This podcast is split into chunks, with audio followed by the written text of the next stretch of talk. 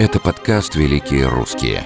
В нем мы расскажем о выдающихся русских писателях, композиторах и ученых. О том, как события их нелегких порой судеб повлияли на их научную и творческую деятельность. Какой вклад труды и мысли этих великих людей внесли в мировую культуру и науку. И почему интерес к их, казалось бы, изученным вдоль и поперек биографиям не утихает до сих пор. Обо всем этом вы узнаете в нашем подкасте.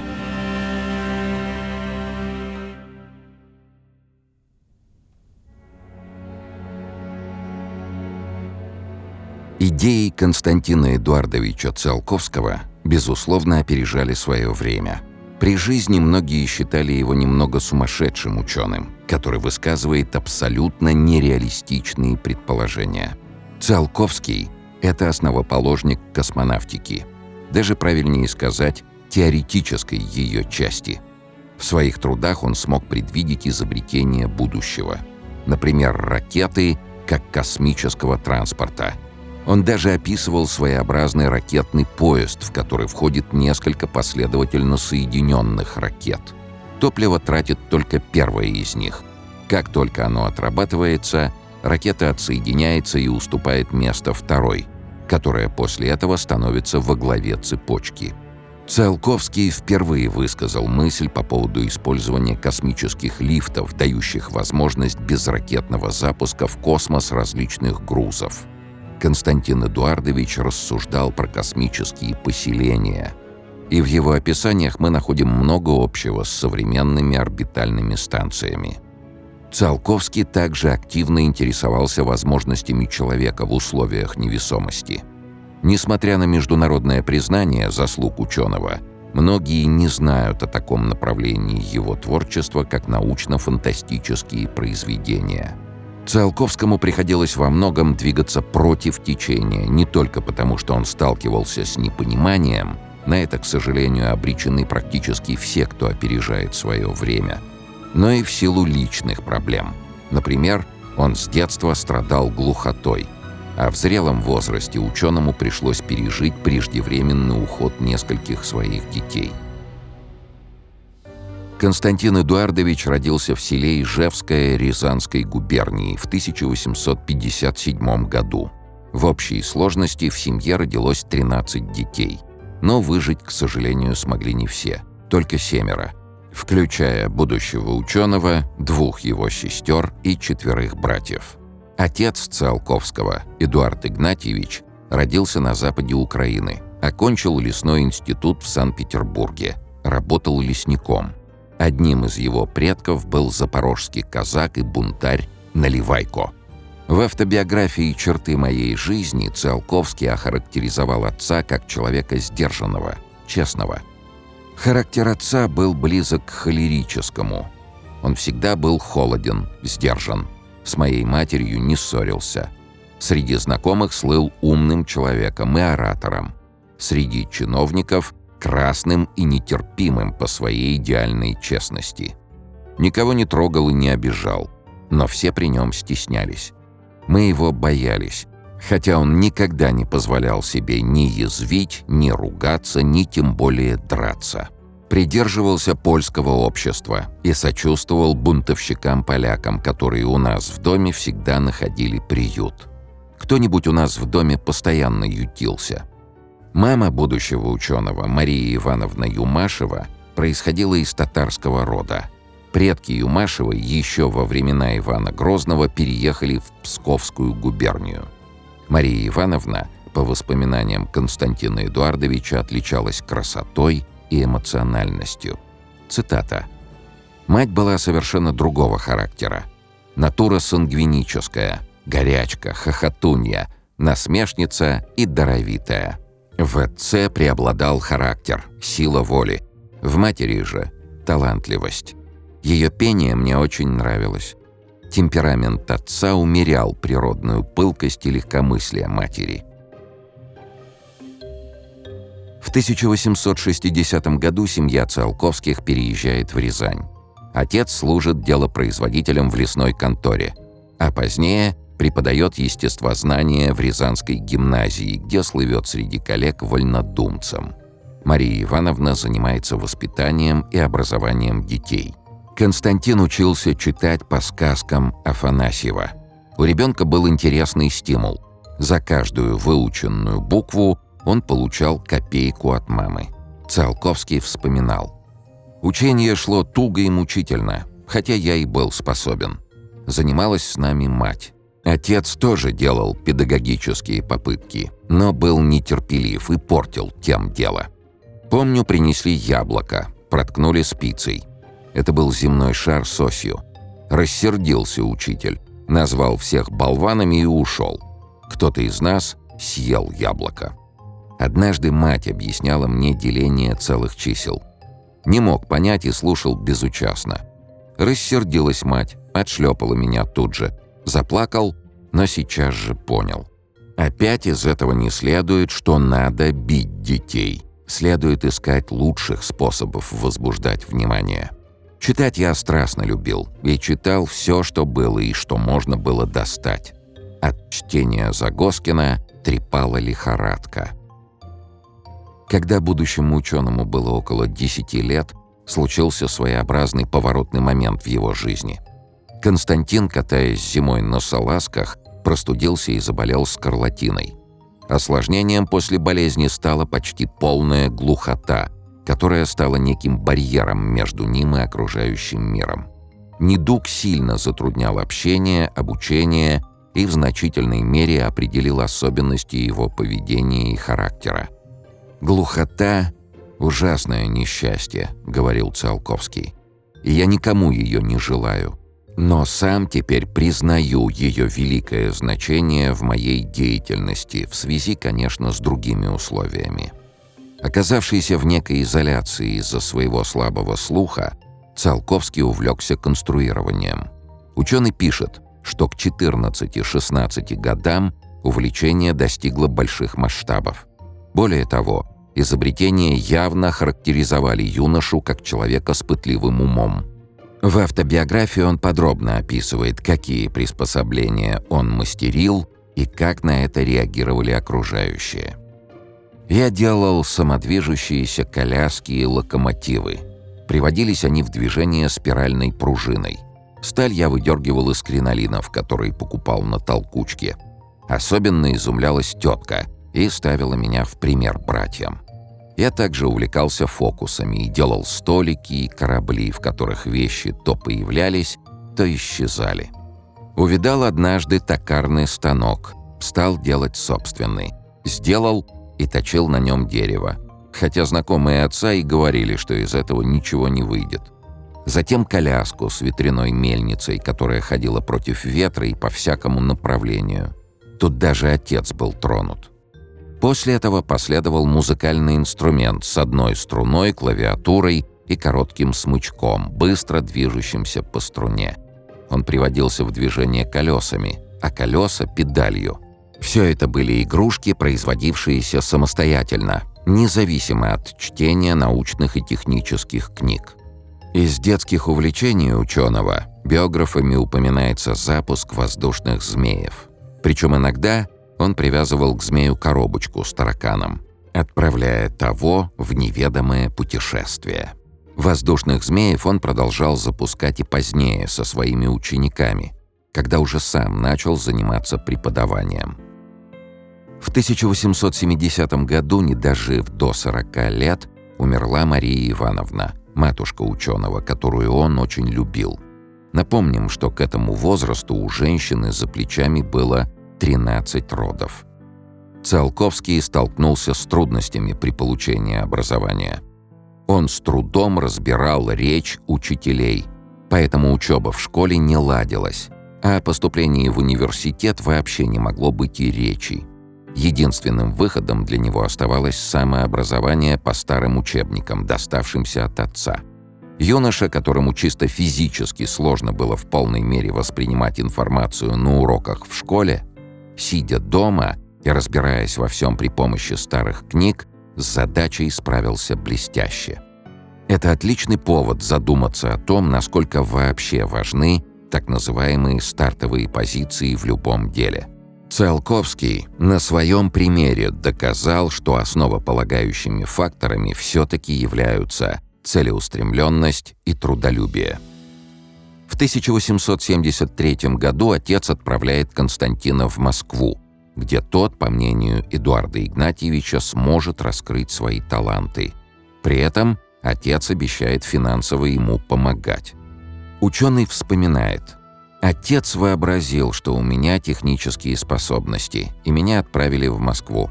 Но что я мог там сделать со своей глухотой? Какие связи завязать? Без знания жизни я был слепой в отношении карьеры и заработка. Я получал из дома 10-15 рублей в месяц. Питался одним черным хлебом, не имел даже картошки и чаю. Зато покупал книги, трубки, ртуть, серную кислоту и прочее для различнейших опытов и самодельных аппаратов. Я помню отлично, что кроме воды и черного хлеба у меня тогда ничего не было. Каждые три дня я ходил в булочную и покупал там на 9 копеек хлеба. Таким образом, я проживал 90 копеек в месяц. Как мы видим, жизнь на хлебе и воде в отношении Циолковского – это не литературный оборот, а реальный рацион молодого человека. Обучение, как мы с вами помним, у него было самостоятельным. Первый год юноша разбирался в тонкостях начальной математики и физики. Он вспоминал. Часто, читая какую-нибудь теорему, я сам находил доказательства – и это мне более нравилось и было легче, чем проследить объяснение в книге. Только не всегда мне это удавалось. Все же из этого видна была моя наклонность к самостоятельному мышлению. На следующий год он попытался освоить высшую математику. Плюс к этому много читал, в том числе художественную литературу. В библиотеке, где он занимался, Циолковский встречает Николая Федорова, которого называли «московским Сократом». Это был поистине выдающийся человек, о котором на самом деле мало кто знает. Лев Толстой говорил, что гордится, что живет с ним в одно время.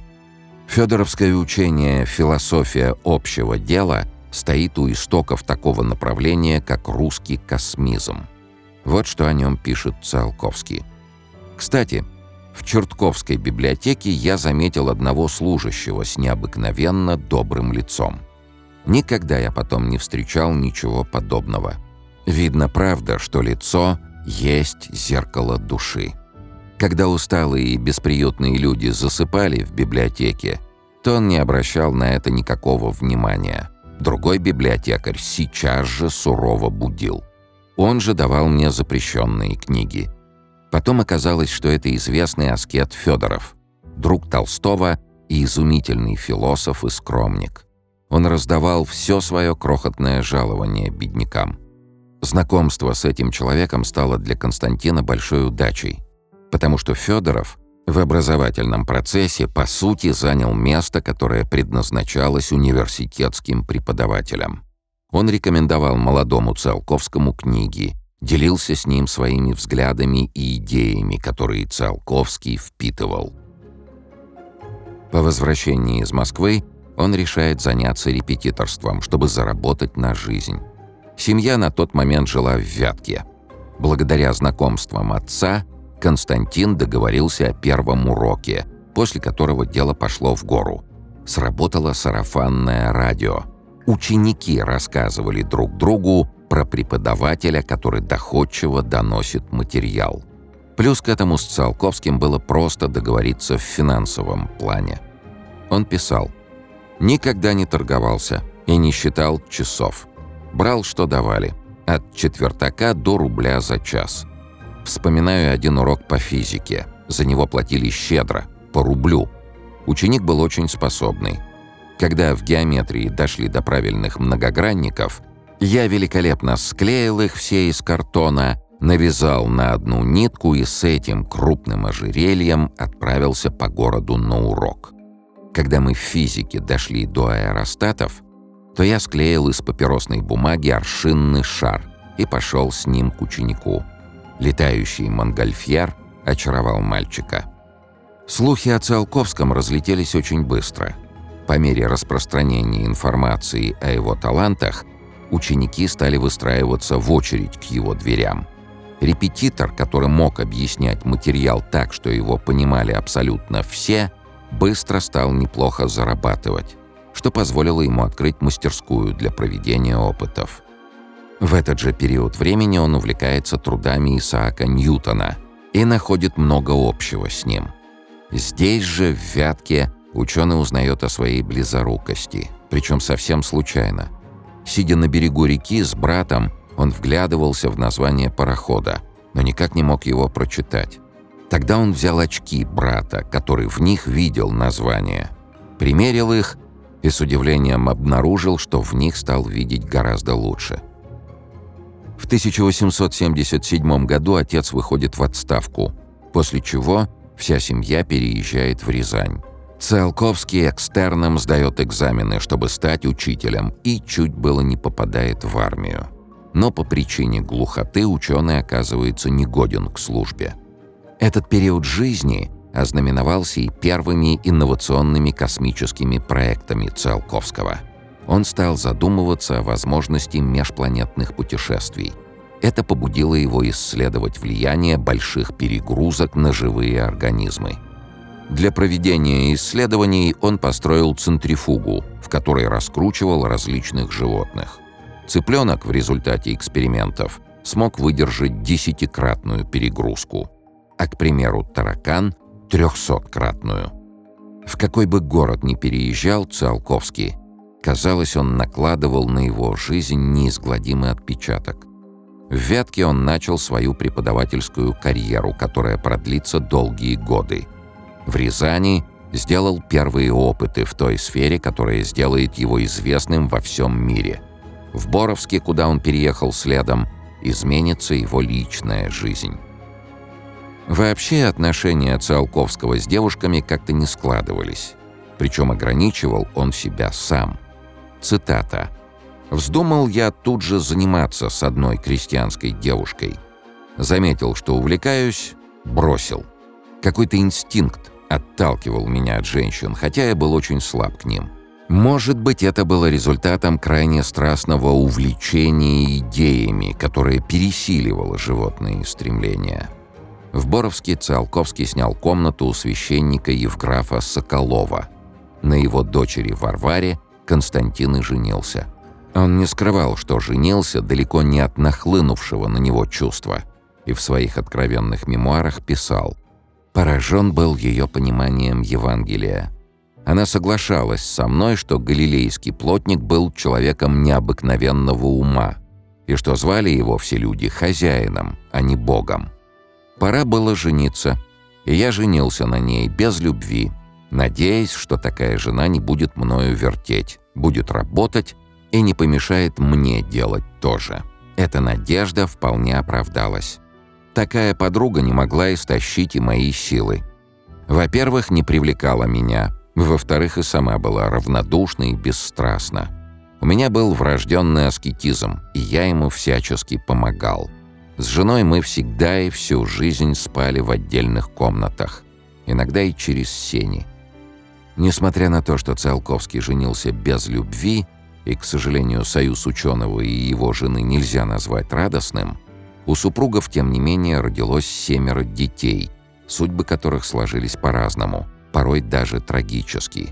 Константин Эдуардович рефлексивно говорил в своих воспоминаниях, что в таком браке практически невозможно воспитать полноценных детей.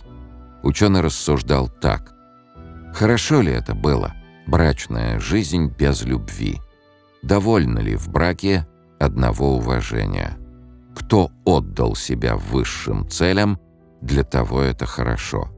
Но он жертвует своим счастьем и даже счастьем семьи. Последнего я тогда не понимал. Но потом это обнаружилось. От таких браков дети не бывают здоровы, удачны и радостны. И я всю жизнь сокрушался о трагической судьбе детей. В Боровске Циолковские прожили 12 лет. Константин Эдуардович преподавал в школе, и был очень популярен среди учеников благодаря своей уникальной методике. Большую часть времени ученики решали задачи. Циолковский придумывал нестандартные условия, чтобы всем было интереснее. Он никогда не применял к ученикам грубых слов и наказаний, не ставил двойки, чем окончательно заслужил всеобщую любовь. Но его деятельность не ограничивалась только преподаванием. Циолковского продолжают увлекать необычные изобретения. В частности, он вспоминает. «Река была близко, но на плоскодонке плавать было противно, а иных лодок у нас не было. Придумал особую, быстроходную. Катался на ней с женой, которая сидела у руля и правила. Знакомый столяр даже выиграл через лодку пари у богатого купца, который говорил, что я лодку сделать не сумею. Но когда я проехал на ней мимо его окон, то пришлось заплатить проигрыш. Потом я делал такие же лодки на 15 человек. Нашлись и подражатели. Я писал, вычислял, паял, стругал, плавил и прочее. Делал хорошие поршневые воздушные насосы, паровые машины и разные опыты. Приходил гость и просил показать паровую машину. Я соглашался, но только предлагал гостю наколоть лучины для отопления паровика. Я любил пошутить. У меня был большой воздушный насос, который отлично воспроизводил неприличные звуки. Через перегородку жили хозяева и слышали эти звуки. Жаловались жене. Только что соберется хорошая компания, а он начнет орудовать своей поганой машиной. Именно в Боровске Циолковский окончательно понимает, что больше всего остального его мозг занимают идеи космических путешествий и воздухоплавания. В 1883 году Циолковский написал свою дебютную рукопись на эту тему. Она называлась «Свободное пространство». Там он предложил использовать полые стальные шары, запускаемые в космос из специальной пушки. После этого его стали считать сумасшедшим ученым. Его семья жила в небольшой двухкомнатной квартире. Жена и дети в одной, а он с прототипами своих изобретений в другой. Размышляя о космических путешествиях, Циолковский пытается придумать полностью металлический дирижабль. Он посвящает много времени расчетам его движения, математическим формулам. Они скоро станут известны как формула Циолковского и число Циолковского. Ученый вспоминал, «Работы мои печатались в журналах, но проходили незамеченными. Только в душе моей они оставляли след.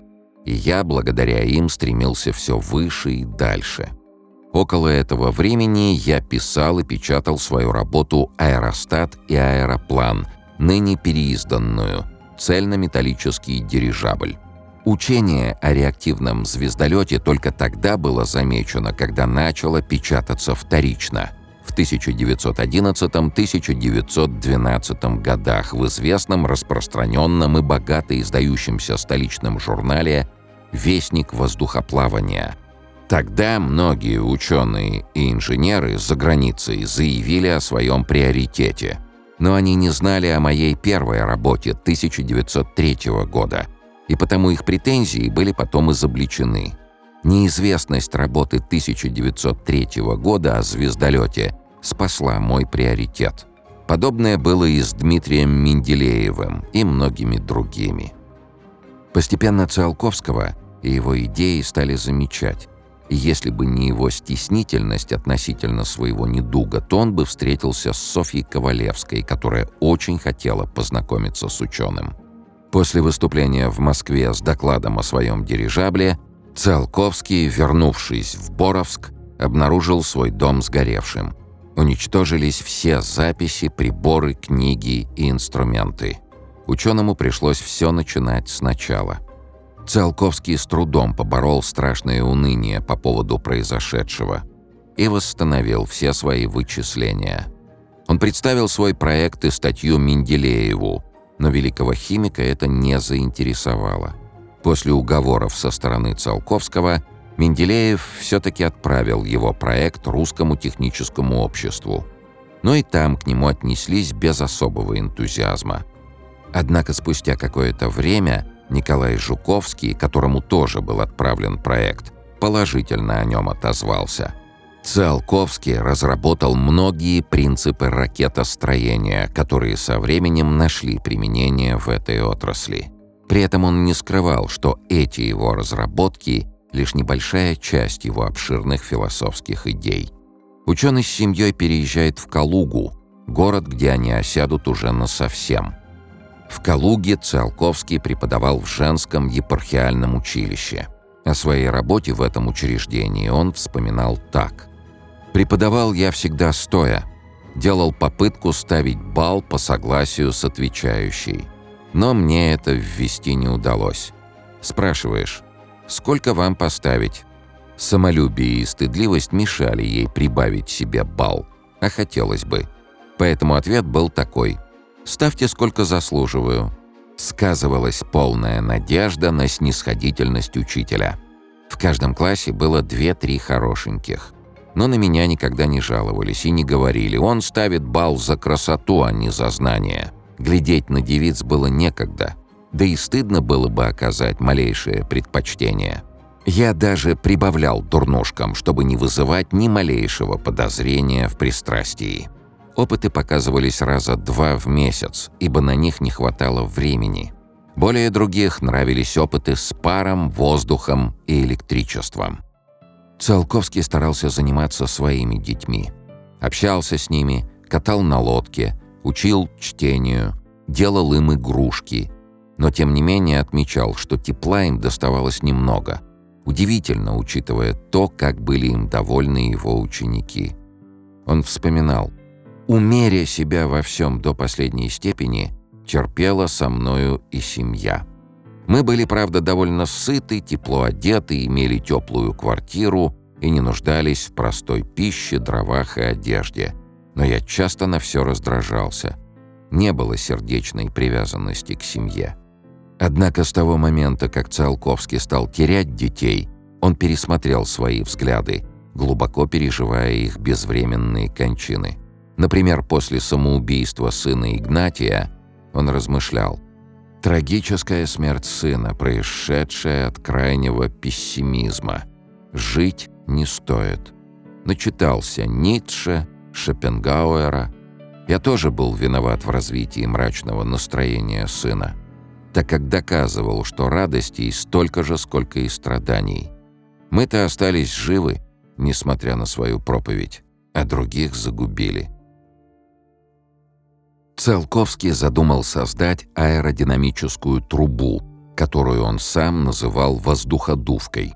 Сегодня у нее обширная сфера применений – он представил свое изобретение в Императорскую академию наук и попросил о финансовой помощи для продолжения исследований. Полученные деньги позволили ему построить более мощный вариант трубы, которая полностью заполнила его кабинет. А дальше ситуация приобретает поистине драматичный и местами даже детективный оборот. В 1903 году результаты экспериментов Циолковского получают отрицательный отзыв – Краткую часть своего отчета Циолковский опубликовал в научном обозрении, а копию передал профессору Николаю Егоровичу Жуковскому, который не отреагировал на нее. Сам Жуковский незадолго до этого начал свои собственные исследования касаемо аэродинамической трубы.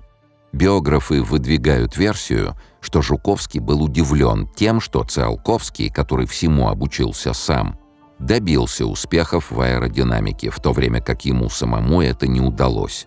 Лишь спустя пять лет Жуковский смог повторить эксперименты Циолковского. Выдвигаются версии, что он сделал все, чтобы работы Циолковского в этом направлении не дошли до читателей. Первый экземпляр отчета был отправлен в архив, а второй, отправленный как раз Жуковскому, таинственным образом пропал. Сам Циолковский был серьезно на него обижен. Он писал «Больно и печально вспоминать отношение ко мне профессора Николая Егоровича Жуковского. Я долгие годы не мог даже допустить мысли о том, что такой знаменитый ученый, ученый с европейским именем, может завидовать бедному школьному учителю, перебивающемуся с хлеба на воду, и не имеющего за душой ни одного гроша про черный день. Какое скверное слово, какое скверное понятие. Да, я не допускал этого даже тогда, когда по воле Жуковского исчезли все экземпляры моей рукописи. Его отзыв, его первоначальные признания за моей работой некоторой ценности. Чего же боялся знаменитый ученый? Я не мог быть ему конкурентом ни в чем. Полуглухой я не мог рассчитывать на занятие высокой должности. Да я и не подходил к ней по своим внутренним качествам.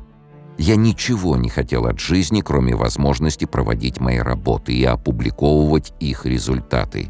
Некоторые идеи приходили мне в голову раньше, чем в ученую голову Жуковского. Вот и все. Это раньше и было моим смертным грехом. Как же я смел это делать? А? Как я смел? Если бы вы спросили меня о том, сколько он мне портил, то я, не задумываясь, мог бы вам ответить. Всю жизнь. Начиная с конца прошлого века, профессор Жуковский был наиболее сильный и умный мой соперник. Он портил мне жизнь незаметно для меня и ничем не выдавая себя. Смелые и местами даже фантастические предположения Циолковского добавляли масло в огонь. Многие критические реакции на его идеи опирались как раз на нереалистичность того, что говорит ученый. Его называли досужим литератором и предлагали направить силы в решение мирских проблем. Константин Эдуардович приступил к написанию одного из своих самых главных трудов – «Исследование мировых пространств реактивными приборами». Один из посылов этого труда – научное обоснование путешествий в космосе. К сожалению, поначалу это исследование встречало отрицательные отзывы – Однако будет несправедливым рассказывать только о препятствиях на пути ученого. Встречались и те, кто ему помогал. В Калуге у Циолковского были друзья, которые на протяжении многих лет оказывали ему содействие. Василий Ассонов, Павел Канинг. Они материально поддерживали семью ученого, издавали его труды. В Калуге Циолковский встретился с 17-летним Александром Чижевским – который в будущем станет известным советским ученым. Чижевский вспоминал, под скромной внешностью учителя, тихого и доброго человека, скрывался громокипящий дух, безудержный полет, творящий, созидающий и проводящий мысли, опередивший своих современников и потому непризнанный вплоть до старости.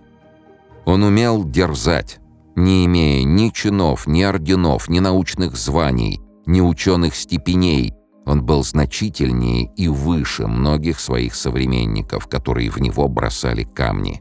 Ученые протестовали и негодовали, ибо считали Константина Эдуардовича своим антиподом и одновременно завидовали богатству его идей, богатству его фантазии – Десятки тысяч математиков и физиков знали математику и физику лучше и в несравненно больших объемах, чем он. Но они не оставили в области своих знаний даже малейшего следа. А Константин Эдуардович оставил число Циолковского, задача Циолковского, формула Циолковского. Отношения Циолковского с советской властью были разными на разных этапах ее становления – События 1917 года Циолковский встретил не так восторженно, как многие вокруг, но и не противился происходящему. Скорее, он был просто сдержанно критичен в силу возраста. Ему в этом году исполнилось 60. Некоторые биографы упоминают, что большевики отняли у семьи корову, по сути, главную кормилицу. Также многие пишут о его аресте в 19 году – который, судя по всему, был следствием недоразумения. Отпустили Циолковского достаточно быстро. Зато позднее ученому назначили пенсию и всячески способствовали его научной деятельности. К трудам Циолковского стали проявлять интерес представители других направлений. К примеру, писатель-фантаст Александр Беляев, который написал две повести при его участии, вел с ним переписку. В свою очередь, Циолковский считал, что роман Беляева «Прыжок в ничто» цитата «содержательнее, научнее и литературнее всех известных мне работ в сфере межпланетных путешествий». Сам Беляев говорил о Циолковском так. «Он знал Солнечную систему лучше, чем мы свой город. Мысленно жил в межпланетных просторах, чувствовал себя гражданином Вселенной. 75-летний юбилей ученого отмечала вся страна. Циолковского это очень смущало. В своих воспоминаниях он писал «Мне совестно. Я ни одной науки хорошо не знал. Я знал понемногу все, а математику я знал настолько, насколько она была мне нужна для разрешения всех вопросов, которыми я занимался. Теперь я нахожусь в сомнении, заслуживаю ли я того, что сейчас вижу». Незадолго до смерти Циолковский писал, что благодарен советской власти за оказанную помощь, что в этот период он смог почувствовать поддержку и народную любовь. Ученый скончался в 1935 году. Ему было 78 лет. Недалеко от его могилы в Калуге теперь находится Государственный музей истории космонавтики. Советский писатель и государственный деятель Николай Грибачев – посвятил Константину Эдуардовичу стихотворение, отрывком из которого мы закончим наш рассказ. И, слыша грохот реактивный, метеоритный свист ракет, я вижу дом неприхотливый, семилинейки, сонный свет, бумаги, абажура, тени. Весь домик тот, весь город тот, откуда начал русский гений свой ослепительный полет.